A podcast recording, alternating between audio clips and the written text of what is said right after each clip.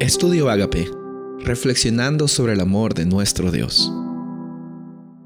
El título de hoy es La purificación del santuario. Daniel capítulo 8, versículos 13 y 14. Entonces oí a un santo que hablaba, y otro de los santos preguntó a aquel que hablaba, ¿Hasta cuándo durará la visión del continuo sacrificio y la prevaricación asoladora, entregando el santuario y ejército para ser pisoteados? Y él dijo, hasta 2300 tardes y mañanas. Luego el santuario será purificado. Hemos llegado a un punto de la visión en la cual las acciones de este cuerno pequeño causaban mucha indignación y mucha frustración. Muchas veces nos ha pasado que cuando las injusticias tocaban la puerta de nuestras vidas, nosotros hacíamos esa misma pregunta, ¿hasta cuándo? ¿Hasta cuándo durará esta injusticia?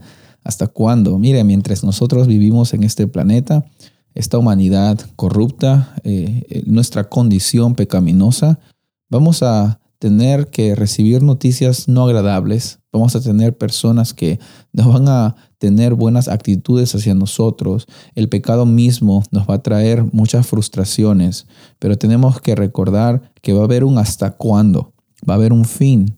En el caso de Daniel capítulo 8, vemos de que eh, había una conexión bien interesante con lo que eran los servicios del el santuario, especialmente en Levíticos capítulo 16. En el Levíticos 16 encontramos el día de la expiación. Y comparando Daniel capítulo 7, donde encontramos una idea y un ambiente de juicio, en esta ocasión nos encontramos con el ambiente de expiación. En el día de la expiación, el pueblo de Israel se reunía y se preparaba para estar en una condición de restauración por parte de Dios. Ellos sabían de que sus acciones no iban a ser acciones que iban a alcanzar salvación para ellos.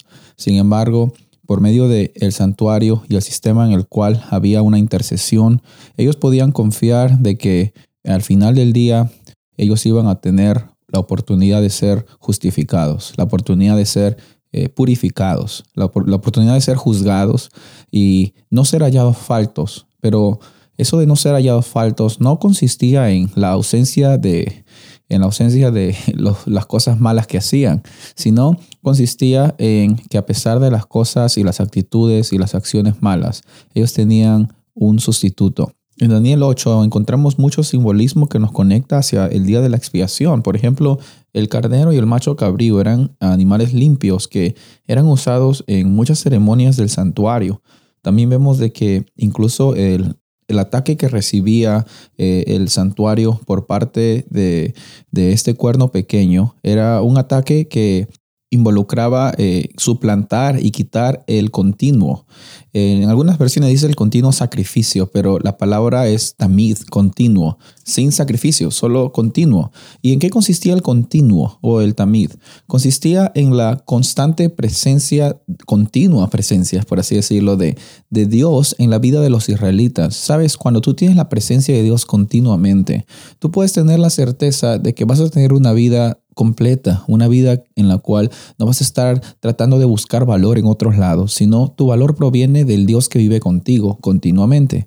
Para los israelitas en el desierto especialmente, el continuo era saber de que siempre había un holocausto que estaba prendido una ofrenda eh, y también había una intercesión para ellos. No había nada más hermoso que para un israelita saber de que había un Dios que continuamente se preocupaba por, por él o por ella. Y en esta visión de Daniel 8 vemos ese lenguaje de purificación, ese lenguaje de, de juicio, porque tenemos que recordar para que esa pregunta sea contestada, ¿hasta cuándo va a necesitar efectuarse un juicio?